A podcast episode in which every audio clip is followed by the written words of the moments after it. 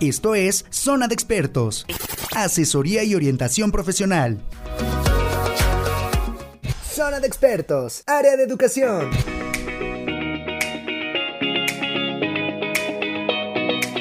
Hola, ¿qué tal amigos de Radio Mex? Aquí con un gusto saludaros un jueves más y poderles ofrecer pues un programa muy interesante. La verdad es que este programa para mí es muy especial porque estamos entrevistando, además de hacer un enlace familiar, hacer un enlace en el que yo estoy muy emocionada, eh, estamos desde San Luis, Missouri transmitiendo para poder platicar aquí con nuestro buen amigo Rubén Carranza, que quien es un especialista en educación.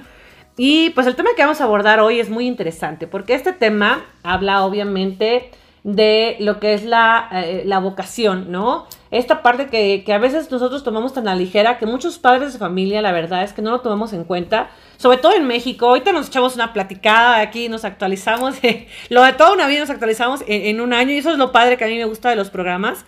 Y, y fíjense que algo bien interesante es esta parte de, de esta vocación porque muchas veces andamos perdidos y la verdad es que al hablar de temas tan importantes como la educación, lo dejamos de lado, ¿no? Hay papás que creemos que eh, vamos a preguntarle en la prepa qué quiere en la universidad. O, pues a ver si se estudia, estudia lo que te dé de comer. Aquí en México se acostumbra mucho, tenemos muchos dichos, ¿no? Muchísimos dichos, ¿no? Y vamos a hacer una comparativa, sobre todo hoy con la situación que vivimos, con esta parte de la guerra, que aunque no está aquí en nuestro, nuestro territorio, pero sí tiene un reflejo, sí nos pega, sí nos cambia la perspectiva y que bueno, pues finalmente vamos a, hablar de diversos temas. Así es que, bienvenido Rubén, gracias, gracias por estar aquí, gracias de verdad. Eh, gracias a ti por invitarme, Abigail, muchísimo gusto. Este, sí, exactamente, es un tema muy controversial, muy importante. Yo creo que eh, la vocación es algo muy esencial. Uh, es para mí, en lo personal, es un poco mayor que lo que es la educación. Eh, la educación es la, la, base principal que nosotros tenemos, pero la vocación es algo que la gente siente, es como un cantante, un cantante que, que eh, proyecta la emoción por medio de su voz, un cantante que todo el mundo es como tener un don, es como tener algo dentro, es como un llamado. Y eso realmente no lo, no lo ubicamos, no lo, no lo vemos, no lo este, buscamos. Mucha gente pasa la vida yendo de educación, de carrera en carrera y nunca se entera de qué es lo que, para qué estoy aquí en la vida, para qué estoy en el mundo. Este, hay mucha gente que yo conozco que van a trabajar y dicen, ah, tengo que ir a trabajar. Ay, ¿qué puedo estar un ratito más en la cama? Sí, esos pretextos, incluso yo creo que nosotros mismos todos pasamos por eso, pero yo creo que si estuviéramos haciendo lo correcto, si estuviéramos haciendo lo que nos llama por dentro de nosotros mismos, pudiéramos, hacer, pudiéramos ser unos seres humanos que pudiéramos dar un poco más de nosotros mismos, porque estamos haciendo lo que nos gusta y aparte de todo nos están pagando. Entonces no vamos a decir, hoy tengo que ir a trabajar, al contrario, vamos a decir, estoy listo para ir a hacer otro nuevo día y trabajar y hacer lo que tengo que hacer, con todo el gusto del mundo. Entonces, a, a lo que tú mencionabas, yo creo que siendo un educador, para mí es importante descubrir esos talentos que hay ahí como padres de familia también es importante ver que nuestros hijos están haciendo. Nosotros no nos conformamos con mandar a los hijos a la escuela y decir, ok, vas a estar en la escuela, vas a aprender. Pero también nuestro trabajo yo creo que es un poco buscar qué es lo que nuestros hijos son buenos para hacer. Y eso es lo que hacen aquí en Estados Unidos. La diferencia es de que crean una rutina, crean una empresa y esa empresa es la familia. Lo ven como un negocio un negocio en el que se está invirtiendo en uno mismo para poder sacar ese provecho y para poder sentirse realizado. O sea, no nada más es el dinero. Lógicamente el dinero es consecuencia de lo que uno hace, ¿verdad? Pero si uno lo hace todavía mejor, pues lógicamente los frutos van a llegar por todas partes. Claro. Estás abriendo esa parte porque lo estás disfrutando tú también. Entonces, ah, ya, yo estoy completamente de acuerdo en que son, vivimos muy cerca, son unos países que son muy cercanos, pero realmente la diferencia es muy grande, es muy poderosa la, la educación, eh, depende cada, como cada quien la, la, quiera tomar, pero yo creo que sí la, la vocación es algo que eh, este, se debe de, de, enfocar la gente un poco más en eso para poder llenarse no nada más de, de dinero, sino también de enriquecerse el alma, que es lo más importante para mí. Sí, no, y fíjate que, que justamente hace unos días hacía una reflexión de que somos un país sándwich. México es un país sándwich. Se encuentra eh, abajo de quienes todavía no están en un desarrollo. Y justamente en la parte de arriba, que es Estados Unidos, tenemos este gran desarrollo, ¿no? Y ahorita que estábamos platicando, déjame platicarles un poquito más del currículum de, Rubén. Él es el enlace distrital con los padres de familia eh, de, de ahí de las escuelas. Entonces, obviamente él tiene este contacto con los padres de familia, quien observa a los alumnos y quien obviamente ve las capacidades. Ah, eh, podemos traducirlo aquí en México como lo que es un orientador vocacional, pero realmente aplicando una función, porque acá desgraciadamente pues muchos tenemos el nombre, pero muy pocas veces hacemos las funciones que nos corresponden. Y no nos no, no este, magnetizamos el tema de tener alumnos y que tienes, o sea, en tus manos tienes un poder tan importante. Quienes nos dedicamos a la educación, tenemos semillas y, esas semillas tenemos que hacer que realmente sean el fruto del cambio. Más porque como lo platicábamos ahorita fuera del aire, vivimos un tema de delincuencia muy importante. Si bien también en Estados Unidos lo hay, si bien también hay desempleo y hay una serie de características, también es cierto que las oportunidades se abren más, ¿no? Y que, bueno, la obligatoriedad, de hecho, partíamos desde un punto que me, que me encantó cuando me preguntabas, la obligatoriedad en México, ¿va la policía por, por los papás que no mandan a estudiar? No, no, yo te puedo decir que niños que hasta viven violencia y, difícilmente se hace algo, ¿no? O sea, difícilmente hoy estamos implementando acá temas de equidad, de género, de inclusión, de grupos vulnerables, pero realmente todavía estamos muy distantes de verlo, ¿no? Tenemos programas, de hecho ahorita están haciendo las reuniones para el programa de estudios que se maneja para hacer modificaciones y aunque está centrado en el alumno, pues aún tenemos muchos déficits porque no estamos viendo como un todo al alumno, ¿no? siempre lo tratamos de ver como con, una parte o nada más lo que nos corresponde en la escuela, ¿no? Desgraciadamente con la pandemia, la verdad es que la deserción escolar, te puedo decir que me quedé azorada y lo comentaba en mi programa pasado, fuimos a, aquí la capital del Estado de México es Toluca y en Toluca veíamos universidades particulares cerradas y tú estás de acuerdo que no cierran por un tema de muchas cuestiones, sino porque no hay matrícula. Entonces, hoy no estamos apostando a la educación superior, nos vamos a la educación básica a prima, o sea, con que sepas leer, escribir, más que suficiente. Y hasta ahí nos estamos quedando, ¿no? Y hablábamos también de esta fuga de cerebros. Pero es muy difícil porque, como tú lo dices, no preguntamos a qué te quieres dedicar. Aquí en México todavía existen mm, estándares como el de estudia lo mismo que yo porque a mí me fue bien. Las mujeres no estudian porque se van a casar. Chicas que hoy, desgraciadamente, en pleno siglo XXI, y lo platicaba porque conmemoramos el Día de la Mujer, tienen este lema de pues mientras me caso, estudio mientras me caso, no, no por un tema de, aportar socialmente, de apasionarse. Y bueno, al menos en lo personal soy una persona muy apasionada de lo que hago, porque realmente considero que sí puede ser semillas de transformación. Y tú lo ves. Tú que tienes la oportunidad de convivir con jóvenes que realmente, si tú los ubicas en un contexto y los vas guiando, puedes tener un resultado, ¿no? Sí, a mí me da mucho gusto lo que estás haciendo. Yo creo que es una motivación para toda la gente joven en México si el gobierno no lo ve, yo sé que gente como tú lo está viendo y está proporcionando esa, esa fuente de lo que la gente necesita, de lo que la gente tiene sed. Porque la, la verdad, abrir una escuela y proporcionar ese conocimiento básico, e, esa, uh, ¿cómo le podemos decir? Esa experiencia de, de, tener una educación de diferentes uh, ángulos, pues te abre una perspectiva mayor hacia la vida. Sí, o, sea, la familia es siempre ah, algo que siempre nos va a unir, es algo que siempre va a estar, pero la familia es algo diferente como se ve aquí en Estados Unidos. La familia es familia, pero siempre se ve como alguien, si tienes a un niño pequeño, se ve como alguien al que tienes que hacer independiente. Lo vas aislando, lo vas formando como una persona adulta, lo vas acercando hacia, hacia afuera, que se vaya haciendo él mismo independiente, sin, sin necesidad de poder tener eh, ningún apoyo uh, familiar. A los 17, 18 años hay la oportunidad de viajar, lo mandan a viajar. Hay oportunidad de meterse a lo militar, lo mandan a lo militar. Y hay familias en que en realidad lo hacen por algo profesional, pero hay familias en que dicen, bueno, yo creo que ya estás en edad de que tú empieces a hacer tu propia vida. O sea, la gente empieza a vivir aquí uh, muy, muy rápido. Y, yo, me, yo, me, daba cuenta de que era, era demasiado difícil para mucha gente, ¿no? Pero en realidad a los 20 años la gente ya puede vivir independientemente.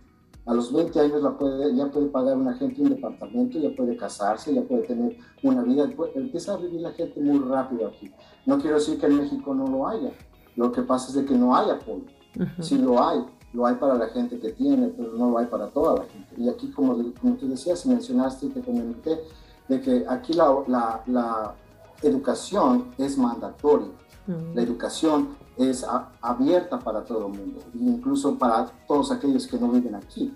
O sea, la, la, educación es no nada más para los seres eh, que viven en, un solo lugar, sino la educación es universal. Y si tú, por ejemplo, vienes a este país y no eres legal, ellos no te van a, a limitar la educación. La educación es abierta para ti y, este, y eso habla mucho del, del país. Quiere decir que por eso han llegado a los niveles que han llegado, han creado una potencia mundial, por, precisamente por, por, las rutinas, precisamente por la forma fría que yo pensaba que era algo uh, que no iba de acuerdo con mi criterio personal, con mi manera de ver la vida, con mi manera de, de, de ver crecido.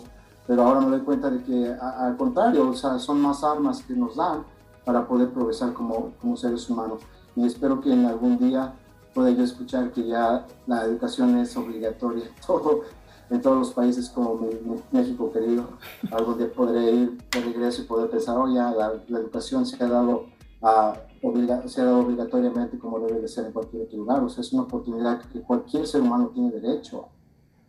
Claro, sí, sí, es esa parte justamente, ¿no? Donde entramos en la contradicción, porque eh, si bien desde muchos autores y desde muy larga la historia, pues la educación siempre es vista y siempre nos es muy criticada que para ciertas clases sociales la educación pues es obviamente un nicho de, prosperidad y que pues si bien es la oportunidad que te abre, pero la verdad es que si tú lo ves eh, eh, de manera muy, muy racional y de manera muy objetiva, difícilmente para emprender algo, difícilmente lo puedes emprender de cero conocimiento, si bien no escatimo que hay personas que se dedican a la venta de muchas cuestiones, requiere también un proceso y requiere también todo un conocimiento de temas administrativos, legales, y que entre más tú tengas esta, este conocimiento, eso te va facilitando el poder hacerlo, ¿no? Y el poder evitar barreras eh, en México y en muchos países, ¿no? Y exactamente, no solamente en Estados Unidos, en Europa también, ¿no? A los 18, 20 años es de, ok, bueno, pues híjole, ¿no? Y desgraciadamente nuestro México es muy paternalista todavía.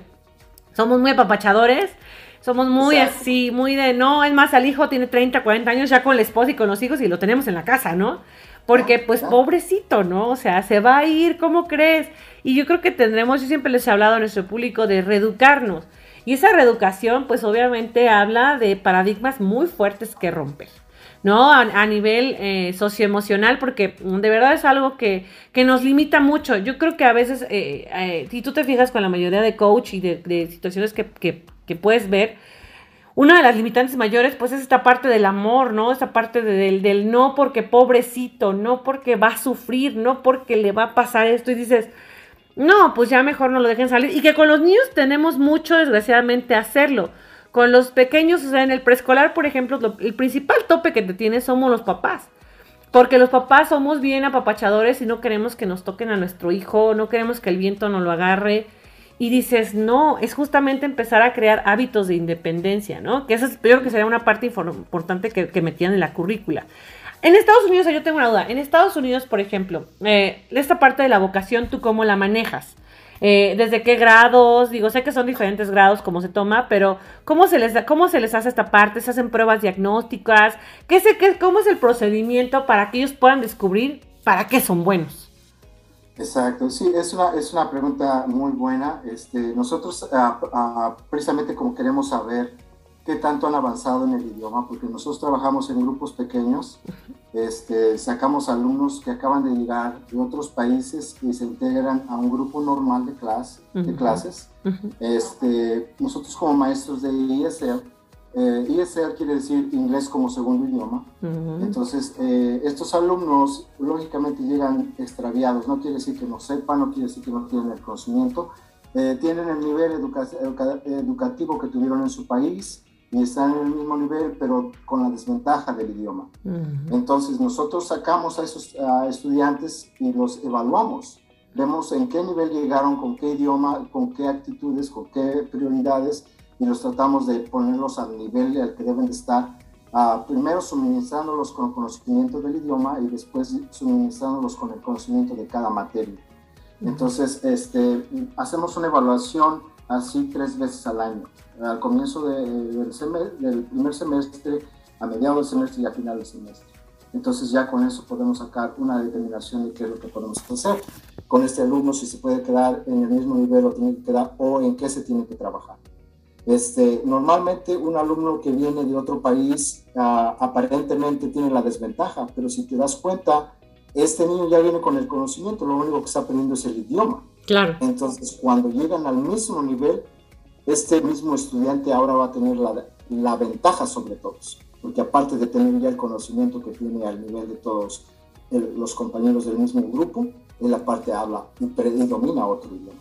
Entonces, esa ese es, una, ese es una gran, gran ventaja. Vamos a una pausa comercial. Espérame tantito, vamos a cortar tantito.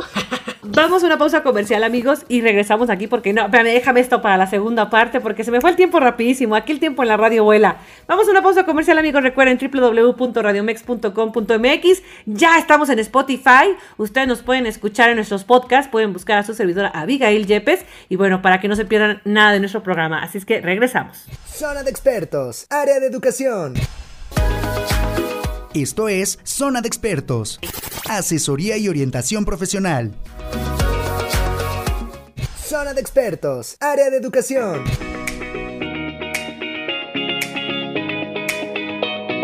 Y bueno amigos, ya estamos de regreso aquí en Radio Mex, la radio de hoy. Recuerden visitar Forum Plaza Buenavista, no se lo pierdan por favor, recuerden que ahí nos pueden ver.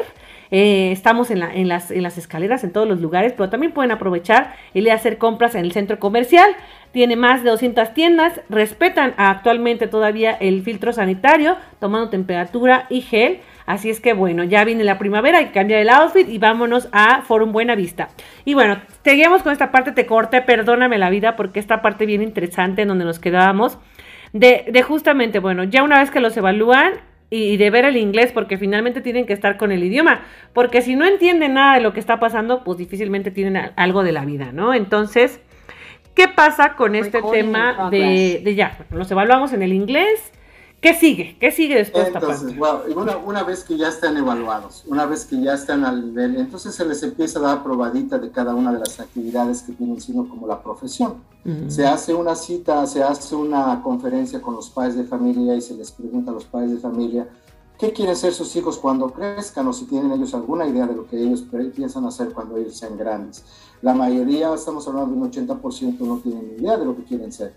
Entonces, ese precisamente es el objetivo que queremos tratar. Queremos venir, queremos llevar o queremos traer esas compañías como teatro, como cocina, como talleres de mecánica, como odontología, ah, cosas ah, muy profesionales, eh, pero que también pueden estar al alcance de cualquier este, nivel social para poder este, enganchar esa, esa este, carrera. Entonces, ah, ah, personalmente a, veces se le dice a uno, tú tienes actitudes, tú eres bueno para hacer esto. Y esta persona accede a eso. Dice, sí, me gusta mucho la computadora, por ejemplo. Me paso mucho tiempo haciendo computación. Entonces, una vez que ellos empiezan a trabajar con la computadora, se dan cuenta que no es tan fácil como ellos pensaron que iba a ser que no lo disfrutaban tanto como ellos pensaban que lo iban a disfrutar. Entonces hay, un, hay una especie como de distanciamiento, como de, como de, bueno, ¿y ahora qué voy a hacer? O sea, como que el mundo se les cierra, pero a la vez se les puede abrir otro horizonte dándoles otro tipo de actividad, por ejemplo, mecánica, por ejemplo, este, dibujos, gráficas que se pueden hacer también en una computación, en una computadora. Entonces ellos eh, a veces este, se les llama la, atención, llama la atención ese tipo de actividad o de nueva actividad a la que están siendo expuestos y deciden cambiar, cambiar de carrera. Entonces, el hecho es exponer a los estudiantes a diferentes cosas para que ellos puedan tener de dónde escoger y puedan ellos vivir y tener la experiencia para poder realizar o poder tomar una decisión mejor cuando llegue el tiempo, cuando llegue el momento, cuando estén mejor preparados. Eh, por medio de la experiencia, o sea, realmente es una, es una respuesta muy corta y muy sencilla, por medio de la experiencia. Yo quería ser actor y, hice muchas cosas, pero yo no me imaginaba que me tenía que memorizar un diálogo. Yo pensaba que nada más era salir y decir cosas bonitas y actuar. Y, eso no era todo lo, que un actor necesita. Un actor necesita bailar, un actor necesita vestirse bien, un actor necesita uh, personificar a una persona que es adulta o por lo menos más adulta que el, personaje que tiene que, crear. eh, que cambiarle la voz, tiene que cambiar la vestimenta, todo eso. Entonces, realmente cuando conocí que tenía yo que hacer todo eso para poder ser un actor, dije, no, ya no quiero ser actor. Entonces cambié de carrera. Entonces, muchas veces, muchas veces como tú me comentabas a, más temprano, de que este, a veces se le dice a, un hijo de la familia, hey, yo soy un doctor, yo quiero que tú también seas doctor. Y realmente, bueno, comienza siendo doctor y no quiere decir que va a fracasar siendo doctor. Yo creo que ah, llegas al nivel de, tu doctorado, terminas tu carrera, la empiezas a ejercer y la puedes llegar a, continuar, pero realmente eres eh, esa persona, realmente tienes eh, esa, ese don para poder ser esa persona que cura a otras personas. O sea, esa respuesta nadie la tiene más que la persona misma. Entonces, eso es a donde quiero llegar, eso es a donde creo que eh, la, la, vocación es un llamado, es algo que la gente necesita escuchar muy dentro de ellos y pensar, ¿para qué estoy aquí? ¿Para qué estoy bueno? El trabajo que tengo ahora me da mucha satisfacción a mí porque ayudo a mucha gente, eh, les traigo información que ellos no tienen, entonces eso para mí me da, uh, me hace sentir bien. Y no importa que no gane miles de dólares, lo que, lo que importa es la satisfacción que me hace sentir y voy con gusto a hacerlo todos los días.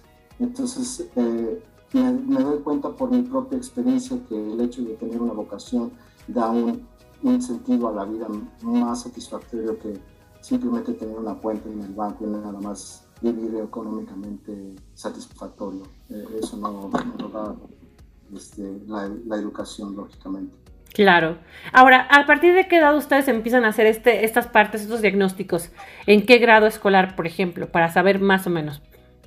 Empezamos desde kindergarten. No. Empezamos desde kindergarten, los llevamos a, este, a, lugares donde pueden este, estar en contacto con Dios y ver si esa es una opción para ellos. Este, son, les llamamos como retiros. En algunos lugares en México se hacen, este, no son tan frecuentes, no son tan bien organizados como antes eran. Este, y no sé si los continúan haciendo, pero uh, en algunos uh, colegios cristianos que yo iba en México nos daban ese tipo de talleres en donde íbamos con determinado tipo de, de grupo de, de, profesores donde nos daban una actividad, por ejemplo, yo me acuerdo mucho de la, de la actividad de cocina. Eh, la actividad de cocina para mí era, era algo que me, me, me, encantaba, no porque me encantara comer, sino me encantaba hacer disfrutar a la gente si hacía yo algo rico y me gustaba que la gente lo disfrutara. Entonces, esa fue, esa fue mi vocación. Y nunca la pude ejercer porque nunca tuve otro contacto, nunca nadie estuvo ahí al lado mío diciéndome que eso es lo que tenía que, hacer, que no era bueno para eso. Hasta después me fui dando cuenta de que eh, el área de la cocina era algo muy importante para mí. Pero bueno, continúas creciendo, continúas investigando, continúas experimentando nuevas eh, horizontes y nuevas carreras. Y lógicamente siempre hay algo que te llama la atención. A mí me, me, llama, hay gente muy inquieta, yo soy una persona así, muy inquieta, que siempre me gusta aprender poco de todo. Entonces todo eso, eh, todas esas experiencias que tuve yo en la vida me fueron llegando y poniendo en el lugar que ahora estoy. Y me siento totalmente satisfecho porque he encontrado cosas de cada cosa, es como poner un poquito de una religión, un poquito de otra religión y de ser mi propia religión. Y cuando tienes tú tu propia religión, tú eres dueño de eso y tienes el, don de poder satisfacer tu vida un poco más que, que si la estuvieras haciendo por medio de otra persona. Claro. Entonces, uh, el, tener, el tener a esos estudiantes expuestos a tan temprana edad les puede abrir un horizonte más rápido, más temprano, y pueden ellos elegir más seguramente y más rápido su futuro. Claro. Yo creo que eso está funcionando aquí y yo creo que eso funciona en cualquier, en cualquier parte, empezando con la pura familia, empezando con un simple lavado de dientes. ¿Cuánto trabajo cuesta? ¿Cuánto trabajo cuesta entrenar a un pequeño perrito a que salga al baño afuera? O sea, disciplina, hacerlo diario, constantemente y con el ejemplo. Tenemos que hacerlo, tienen que los niños ver que nosotros lo hacemos para que ellos lo puedan hacer también. Entonces, la vocación no nada más es algo que, que, está ahí, sino es algo que se tiene que descubrir, es algo que se tiene que formar, es algo que se tiene que, ir alimentando, estar expuesto a ello, porque si no te expones, es como nosotros decimos, somos sobreprotectores y no queremos que mi hijo vaya a hacer eso. No quiero que mi hijo vaya a hacer el otro, porque le puede pasar esto, porque le puede pasar el otro. Y aquí es todo diferente, ¿no? Ya está grande, que se enfrente a él para que aprenda, para que él se haga suficiente, para que él se haga fuerte, para que se haga con más experiencia. Entonces, si no tenemos la ayuda de la, de la, de la de la experiencia o de la educación en México, pues por lo menos podemos tener eso que es una mentalidad en la que podemos hacer lo que a, donde nos llegue nuestra este, nuestro eh, e, economía, pero por lo menos con una satisfacción de que estoy haciendo lo que a mí me gusta. Yo creo que eso es lo que va a enriquecer a, toda la gente.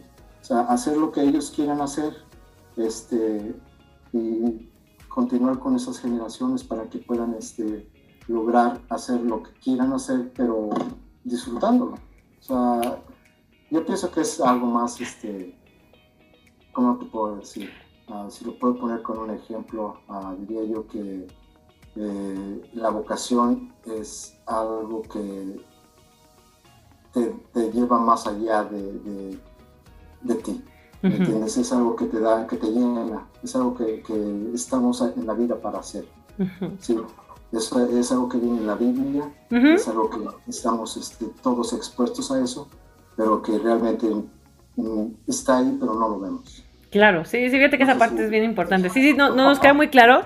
Y fíjate que qué interesante, ¿no? O sea, desde el kinder empezar ya, a, y te digo, sobre todo por las edades, porque acá, por ejemplo, la educación vocacional con los alumnos empieza a partir del nivel secundaria, que es algo complicado porque ya están en la adolescencia, están en un choque generacional y porque ya están como en esa rebeldía de querer hacer otras cosas y pues difícilmente a veces funciona esta parte de la educación vocacional, o sea, se convierte en algo bien complejo. Realmente se pierde mucho porque no están los jóvenes abiertos, que como tú bien lo dijiste ahorita, si los empiezas a incentivar, ¿no? Bueno, la religión, lo que sea que tengan que hacer, pero que realmente lo hagan en un sentido de, que es lo que yo elijo, es lo que yo, y fíjate que, justamente aquí en México tenemos un ejemplo de, un amigo de mi esposo, que sus papás, en esta tradición, fíjense cómo, cómo pasa y cómo esto se repite mucho. Le dijeron, primero estudiate una carrera porque él quiere ser sacerdote. Entonces dijo, no, primero te estudias una carrera, nos das el título y luego ya te entonces haces sacerdote. Y pues este hombre se aventó la ingeniería y les dio el título de ingeniero. No haciendo lo que él quería porque no era algo que pues él realmente quería. Él, era, estaba muy claro en que quería ser sacerdote, ¿no? Y hoy al día eh, trabaja en congregaciones, anda por todo el mundo, anda por aquí, por allá, hecho, nos ha apoyado con algunas entrevistas del padre Carlos. Y de verdad, es un tema eh, bien, eh, bien complicado porque se ven muchas familias, se ve más de lo común, o sea, ah, estamos hablando de 1990, pero, pero parecía que no hemos avanzado acá y que continuamos con estas prácticas en donde dejamos para después. O hasta la prepa nos vamos con que a ver qué quiere y por eso el chico pues de repente está perdido y hoy México tiene algún tema bien grave que yo creo que es algo que, que es preocupante que hoy desgraciadamente se van exactamente lo que tú estás haciendo de la parte del dinero es bien fundamental es bien importante. Porque hoy desgraciadamente la sociedad se va por estas imágenes que tenemos de gente que se dedica a cosas ilegales y, lo, ponen como si fuera eh, lo mejor. Aunque sea tu, tu vida corra peligro, aunque te puedes morir, o sea, aunque puedes tener muchas cuestiones, tu familia puede ser lastimada, pero lo importante le están dando al dinero y, y, tú no la quedas muy claro, es que el dinero no es lo importante, lo importante es hacer algo que nos guste, algo que verdaderamente nos llene, con lo que tengamos verdadera vocación de servicio, porque no me sé bien el, cómo viene la Biblia que dice, el que, el que nace, del que no nace para servir, no sirve para vivir, ¿no? Que justamente tenemos que hacerlo, ¿no? Porque es la vocación de servicio. Y, lo, y aquí en México es muy común que, por ejemplo, en las dependencias gubernamentales, tú vayas y la persona parece que está enojada, o sea, parece que de verdad es como dices, wow, o sea, no lo puedo creer pocas veces encuentras a gente amable y que realmente te diga lo que tienes que hacer. O sea, va a ser un trámite y están así como que, ¿qué quiere? Y tú ahí, este, pues vamos a hacer mi trámite, ¿no? Ah, muy bien. Y, o sea, y vives, fíjate que qué difícil gente, qué, qué difícil situación vivimos en México. Vivimos al criterio de las personas que trabajan, del ánimo que tengan. No bajo estándares de calidad y yo creo que es uno de los puntos fundamentales de que por eso no llegamos a avanzar, en donde, como tú dices, ¿no? O sea, da lo mismo trabajar en un Walmart y en todo, pero tienes estándares de calidad. Y tengo que sonreír porque muchas empresas, yo, le, yo sí lo he visto en Estados Unidos, en Disney, por ejemplo, ¿no? Que es una de las mayores empresas allá y que te piden que sonrías, que seas amable. O sea, toda una serie de protocolos que tienes que tener. Y hay muchos chiquillos que yo me da mucha, mucha curiosidad, que en Estados Unidos mueren por trabajar en Disney, mueren porque dicen, bueno, yo quiero trabajar y los veranos se van a trabajar allá. Pero es como un protocolo. Y desgraciadamente acá vivimos a veces no pasa un trámite porque el de ahí no le caímos bien o porque no le entendimos lo que nos quería decir de una mordida. O sea, realmente son cosas muy subjetivas. Y yo creo que en eso caes en la subjetividad y te pierdes. Y entonces te pierdes en este mundo y por eso hoy vivimos injusticias, delincuencia, las mordidas, este... Y se hace un círculo, le llamamos vicioso, ¿no? O sea, no, no pasamos al círculo virtuoso que tenemos que empezar, pero como tú dices, desde el preescolar, bueno, a ver, a la cocina. Y fíjate que yo te puedo decir que como mamá, eh, mi esposo es, eh, es de familia europea, entonces piensan diferente, no, no piensan como mexicanos, ¿no? O sea, ellos son italo-mexicanos. Y, y, la verdad cambia mucho su perspectiva, ¿no? Yo, por ejemplo, mi hijo sabe hacerse de ya, hoy hace hot cakes, hace eh, omelets, hace muchas cosas porque mi esposo fue como de, te pones así, te pones a la cocina y lo vas a hacer, cosas, de, cosas que con el pequeño no se va a poner a exponer en su edad, sino que realmente lo va haciendo independiente, ¿no? Y, te vas a peinar tú solo y bañarte tú solo y etcétera. Y todas las cosas que ha ido creciendo, que te puedo decir que hoy, de repente estás así y dicen, ¿qué quieren cenar? Ah, no, yo lo hago. O sea, dices, ah, no, está, dices, esto no está en México, ¿no? ¿Por qué? Porque el niño ya hace, y ese te digo que o sea, hot cakes, o sea, cosas que a lo mejor no son tan, tan fáciles, las elabora, ¿no? Porque él dice que algún día quiere llegar a ser chef. Y volvemos, y yo, yo apoyo mucho tu idea de lo que dices. Bueno, si quiere ser chef y nunca se acerca a la cocina, ¿cómo lo va a descubrir qué es lo que le gusta? ¿No? O sea, no, no, oye, es que yo soy chef, pero nunca he cocinado, y vas a llegar ahí. Y le, le comentamos alguna vez, le digo, oye, si sabes que hay un semestre que, por ejemplo, en las escuelas de otros países se dedican a las papas y me dice, ah, sí, y, la, y conocerlo, ¿no? Y todo. Entonces es algo bien complejo que, que de ideología. Que decías algo, cambiar la ideología. Yo le veo mejor cambiar las leyes que cambiar la ideología. La verdad es que la tenemos tan arraigada de costumbres. es, algo, es algo difícil, es algo difícil. Es como ver un vaso medio vacío, medio lleno. ¿Cuál es la, cuál es la verdad? ¿Es, un, ¿Es un vaso medio vacío? o es un vaso medio lleno. Bueno, yo trato de verlo del lado positivo y trato de decir, bueno, es un vaso medio lleno, porque no me gustaría tenerlo medio vacío, me gustaría tener mejor lleno la mitad, aunque sea, ¿verdad? Entonces, e, eso, e, eso es algo primordial, pero a lo, a lo que llegamos y a la conclusión sería la educación. La educación eh, es por eso que la gente vive ignorantemente, es por eso que todavía vemos aún en esta actualidad gente pidiendo dinero gente teniendo tres, cuatro hijos, cuando pueden saber que no siquiera pueden mantener uno y tienen cuatro o cinco. Entonces, eso ya no es problema de ellos, eso es problema ya de ignorancia. Entonces, imagínate para llegar a ese grado, o sea que ya ni siquiera te vas a poder pensar ahí en la vocación, porque ahí ya no existe ni siquiera la educación. Entonces, si no puedes llegar a tener una educación, ¿cómo puedes saber cuál es tu vocación, si ni siquiera tienes esa, esa opción, es como, como, como estar limitado, como tener un, un cordón alrededor de tu cuello y, no puedes pasar de ahí. Entonces, eso, es, eso es algo muy triste que no se ve la oportunidad.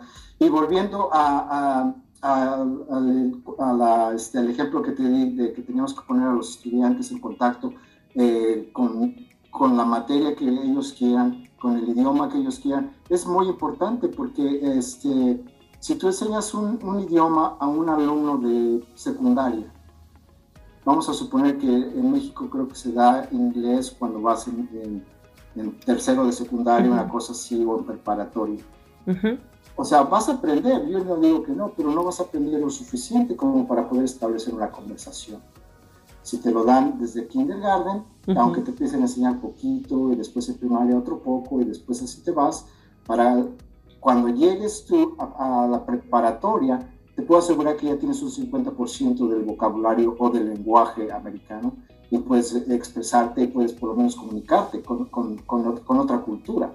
Entonces, el hecho de poner a las personas en contacto con la actividad y, y dejar desarrollarla, es lo que te va a crear la, la vocación. Entonces, este, sí, eh, o sea, yo prefiero ver las cosas del lado un poco más frío y decir, bueno, ¿qué es realmente lo que te llena? ¿Qué es realmente lo que quieres hacer? Y, este, y, dártelo. Darte de probar a poquito a poquito para ver qué en realidad es lo que a ti te gusta. Pero si no, no te abro las puertas para que puedas llegar a probar ese tipo de actividades que hay afuera, pues nunca vas a tener la opción, simplemente vas a, tener un círculo muy cerrado. Entonces aquí realmente lo que hacen es eso, es abrirte tu círculo, abrir tu círculo para que tengas más opciones y entre más opciones algo bueno va a llegar para ti. Pero si no tienes esa, ese, ese, círculo abierto y tú todavía te lo cierras más y todavía tu familia te lo cierra más porque te quieren proteger, entonces realmente cuando seas un profesionista apenas vas, vas a empezar a salir, apenas vas a empezar a descubrir qué es lo que estás haciendo y si realmente lo estás disfrutando o no. Entonces, uh, yo creo que lo que estás haciendo ahorita en México eh, es algo muy, muy importante. Yo creo que vas a beneficiar a muchísima gente, a muchísimas familias con esa oportunidad que tienes de poder a, ingresar a, una de tus escuelas y tener esa, esa oportunidad de poder aprender este, lo que se enseña ahí. Eso es un tesoro que nadie lo va a poder igualar. Sí, fíjate que de hecho justamente entre las materias que tenemos, eh, por ejemplo, en la parte extracurricular les damos eh, computación, inglés de base y además de eso eh, también metemos, por ejemplo, lo que es la granja didáctica. Aún en México manejamos el tema del campo, ¿no? Entonces manejamos un punto de enseñarles a la granja didáctica un laboratorio experimental. Acá fíjate que la disparidad, por ejemplo, en el kinder, de pasar a kinder a primaria, es que en kinder, por ejemplo, acá llevan tres materias. Español, matemáticas y conocimiento del medio, que es como conocimiento del medio ambiente. Y entras a la primaria y llevas geografía, ciencias naturales, historia, español, matemáticas, o sea, llevas más de siete materias. Entonces, para el niño es como muy impresionante el tema de caer en una situación en donde de tres pasos, aunque sea el doble, aunque sean las seis o siete, obviamente le, le, complicas un poco su entorno. Entonces acá lo que hacemos es meter un horario amplificado. Nosotros, por ejemplo, ahí en el Colegio Escuadrón lo que hacemos es que metemos desde las 7.45 de la mañana hasta la 1.45, ¿no? Es un horario más largo para ir preparando al niño, porque de repente, fíjate que yo creo que aquí algo que nos ha pasado en la educación en México es que no tiene la visión, como tú dices, de poquito en poquito ir nutriendo esta, esta situación de poder avanzar y de poder decir, bueno, si le enseño aquí eh, pollito chicken y después va, va, con pluma, al final del camino va a ser ya un desarrollo integral, ¿no? Desgraciadamente lo vemos como si fuera un ser individual en cada una de las etapas. Como que, o sea, como que el kinder está separado de lo que es la primaria y no está separado. De hecho, ustedes tienen una metodología así, ¿no? O sea, donde me parece que primaria y secundaria es como un hilo, ¿no? Entonces... un eslabón, exactamente. Va junto, ¿no? Entonces, ah. en ese punto nosotros estamos como que perdidos porque, y hace rato, me acordé mucho porque lo que me decías, ¿no? O sea, allá las escuelas de gobierno son de calidad, y las particulares existen, pero al final del día no tienen tanto auge porque realmente el gobierno logra eh, tener esa parte, ¿no? Logra dar ese plus en las escuelas de gobierno con matrículas y con todo. Acá desgraciadamente estamos sobreexplotados, tenemos eh, poco incentivo también al tema de los maestros porque pues bueno, también tienen bastantes necesidades. Lo vimos en la pandemia en donde pues obviamente ni siquiera estamos preparados para una computadora y es una pregunta que te quiero hacer. En este sistema de, avance, eh, ustedes, por ejemplo, la pandemia, ¿cómo fue? ¿Cómo fue esta vocación? ¿Cómo fue este programa darlo? Porque, por ejemplo, acá, pues sí nos las vimos grises por el tema de que no teníamos computadoras, ni los mismos maestros, ¿eh? o sea, no teníamos esta parte de, educación en línea. Allá ustedes ya manejaban el tema en línea. Sí, nosotros este, damos lo que se llama e-learning. E-learning eh, fue por medio de computadoras, el gobierno el gobierno nos proporcionó computadoras a todos los profesores. Me dieron, me dieron como 50 computadoras nada más para repartirlas con mis propios alumnos.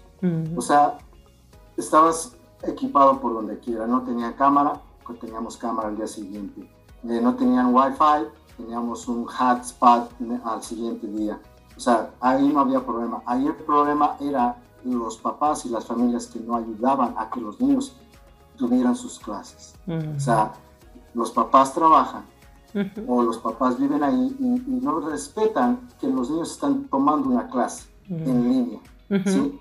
Entonces ahí, ahí te das cuenta de que realmente a veces los niños no tienen la culpa, sino que no les estás enseñando correctamente. ¿sí? Veías al niño tratando de dar su, o atender su clase y veías otros problemas como el niñito distrayendo al hermanito que estaba en la clase, al perrito ladrando a un lado. O sea, tuvimos otra, otra clase de, situaciones, pero la tecnología este, no fue el problema, sino el problema fue el hecho de no saber manejar la tecnología. Eso fue lo que nos afectó aquí. Este, todo el mundo teníamos, teníamos el equipo necesario, pero la falta de disciplina, la falta de comunicación, la falta de, experiencia fue el factor que no nos permitió llegar al nivel que deberíamos de haber llegado.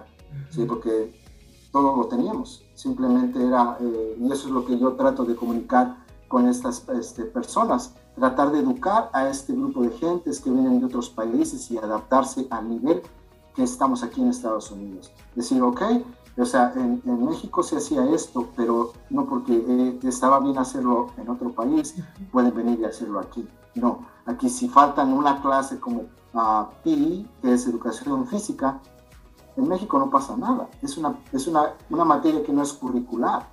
Aquí no. Aquí si no te pones el short blanco que debes de usar al día, no te ponemos asistencia y tienes una falta y de eso se, se, se te quita al final de la clase. O sea, vas a perder calificación por ti o cualquier taller que aquí se tenga. Si no se entra, se pierde. Entonces saltan clases, se pierde la clase. Y aquí la persona que tiene más faltas es la persona que reprueba, no la persona que no sabe, sino la persona que no asiste a la clase. Y eso es aquí lo que cuenta mucho. Entonces, yo creo que la, la, consistencia, este, la educación que viene de los padres, a eh, el ponerlos, eh, eh, en, darles el lugar que ellos necesitan como, como, estudiantes, es yo creo que lo más importante. Educar al papá es lo principal, porque el estudiante este, ah, se educa solo, con el trastorno de la vida se va, se va educando solo. Ah, en, algunos países, no necesariamente estoy hablando de México, porque yo, o sea, siento que es parte de Centro y Sudamérica, este, parte de todos esos países están confrontados de la misma, de la misma manera. Este, se piensa que los padres son los responsables de la educación de los hijos. Eh, yo, creo, yo creo que es un 50% familiar y es un 50% de los maestros. El otro 50% sale de la vida, las experiencias que se tienen.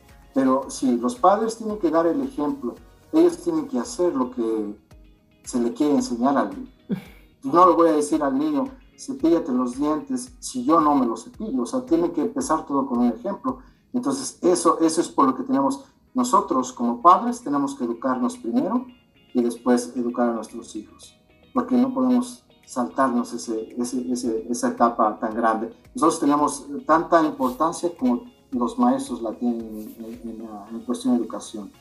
Entonces yo creo que eso es lo que, lo que la parte fundamental que nos está faltando. Claro que sí. Vamos a otra pausa comercial. Mi querido Rubén, vamos una pausa comercial, mi querido público, y regresamos aquí a Radio Mex, la radio de hoy. Zona de expertos, área de educación. Esto es Zona de expertos, asesoría y orientación profesional. Zona de expertos, área de educación.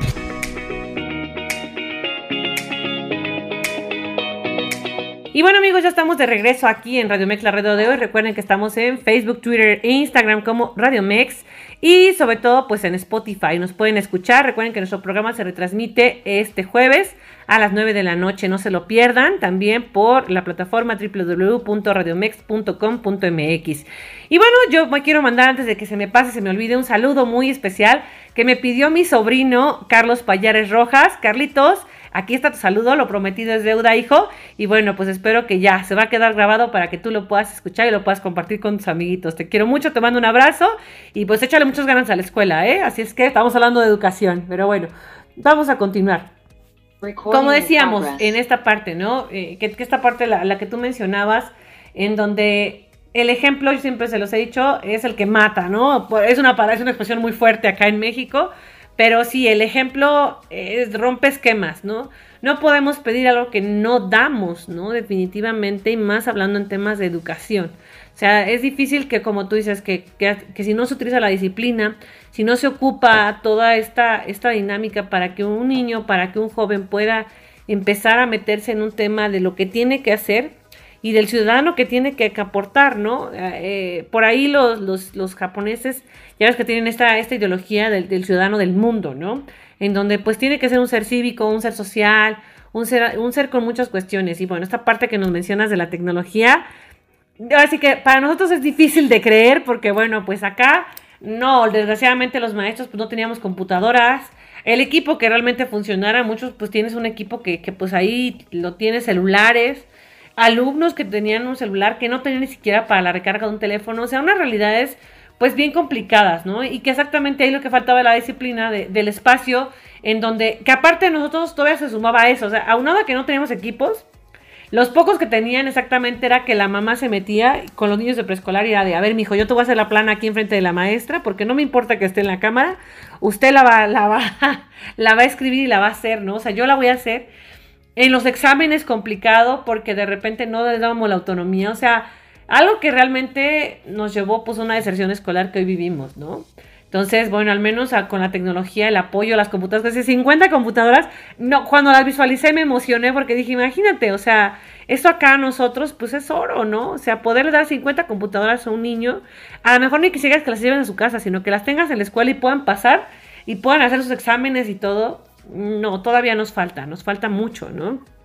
Sí, yo, yo, creo que, yo creo que van en muy buen camino, vas en muy buen camino. Yo creo que ese paso que has dado lo diste con el pie derecho y este, te deseo todo lo mejor. Espero que, que, que, encuentres el apoyo que necesitas para poder lograr tus metas y, este, y inculcar a los padres la, la vocación.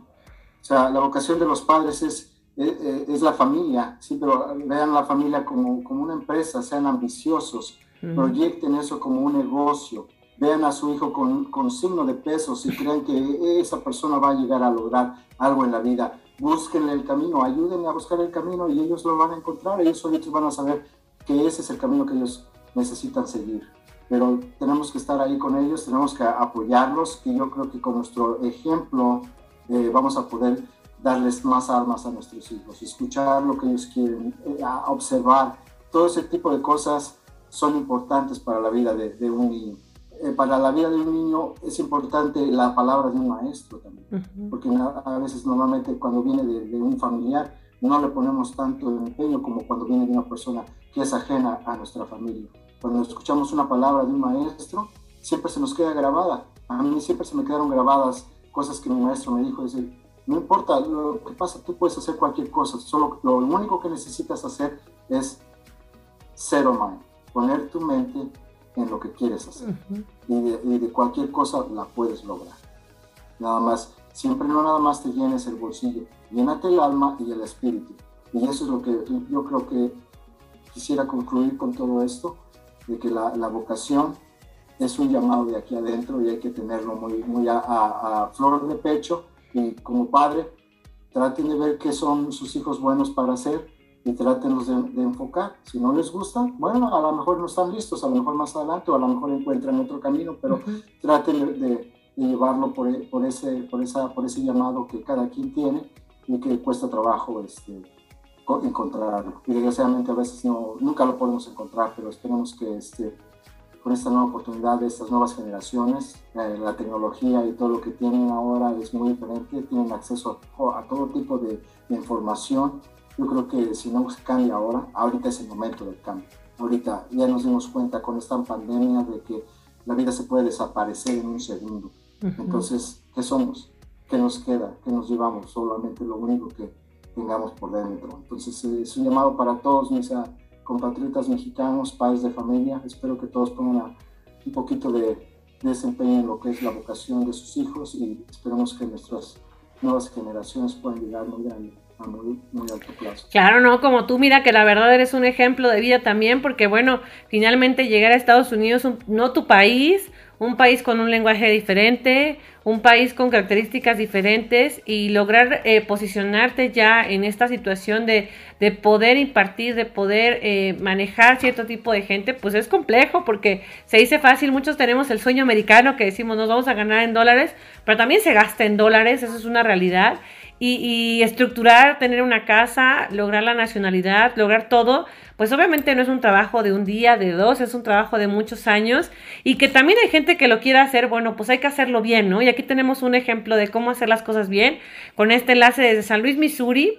Que, que, realmente es, es como tú nos lo dices, querer es poder, ¿no? No cerrar las puertas, no decir, ay, no, es que está muy lejos, no, es que no se puede, no, es que no, es que, ay, de plano, ay, no, es que, o sea, siempre ponemos un pretexto, ¿no? Y, y, la, vida nos lo dice, los pretextos son para los perdedores. Las excusas son para los perdedores, ¿no? Hay que, hay que ponernos para los que están y también los que nos puedan escuchar allá, el que realmente tienen a los hijos, tienen la oportunidad, si hoy tú, tú brincaste este, estos muros y lograste, pues que tus hijos tengan educación, como tú lo decías, la educación, aunque tú seas indocumentado, no importa les puedes brindar a tus hijos, ¿no? Y quienes estamos acá, pues contribuyen lo que podamos, quienes podemos contribuir, eh, hagámoslo, ¿no? Yo siempre les he dicho que mis títulos, etcétera, de nada servirían si no, no le das algo, no aportas algo a la sociedad. Son como cuadritos colgados en la pared y pues dices, ah, pues se ven bonitos, ¿no? Ah, qué bien, pero cuando tú, tú trabajas por la gente, te das cuenta de las necesidades de la gente y tratas de hacer las cosas diferentes, ese es el verdadero punto, ¿no? El que importa y que hoy tenemos un gran ejemplo porque como dices, bueno, cambié de carrera porque primero quería ser actor, luego ya cambié esta parte de la educación y bueno, qué bueno que te das cuenta, pero exactamente cuando te conoces, cuando sabes qué quieres, porque si no sabes a dónde quieres ir, pues difícilmente vas a poder llegar, ¿no? O sea, no tienes el esquema, ni las, ni las habilidades, ni las cualidades. No lo dejemos para, para mañana, eh, el kinder, por ejemplo, ¿no? En cuestiones del kinder, desde el kinder empezar a ver cómo es observar a nuestros hijos. A veces vivimos tan ocupados en nuestra realidad y en todo. Yo veo muchas personas que están muy preocupadas por esto de la guerra. Es un tema que nos preocupa pero viven pegadas al televisor y están atentas a lo que pasa y se nos va la vida, ¿no? Hoy las redes sociales nos avasallan, eh, nos, nos, nos concentra tanto que, que dejamos de lado lo que verdaderamente importa, ¿no? Observar a los hijos y esta parte que tú nos dijiste de tener más de un hijo, compartimos esa, esa situación, desgraciadamente la gente no lo ve. Si uno te cuesta trabajo, dos, tres, cuatro, pues ya los limitaste, ya los castigaste una vida, pues desgraciadamente de, de poco, de poco éxito, ¿no?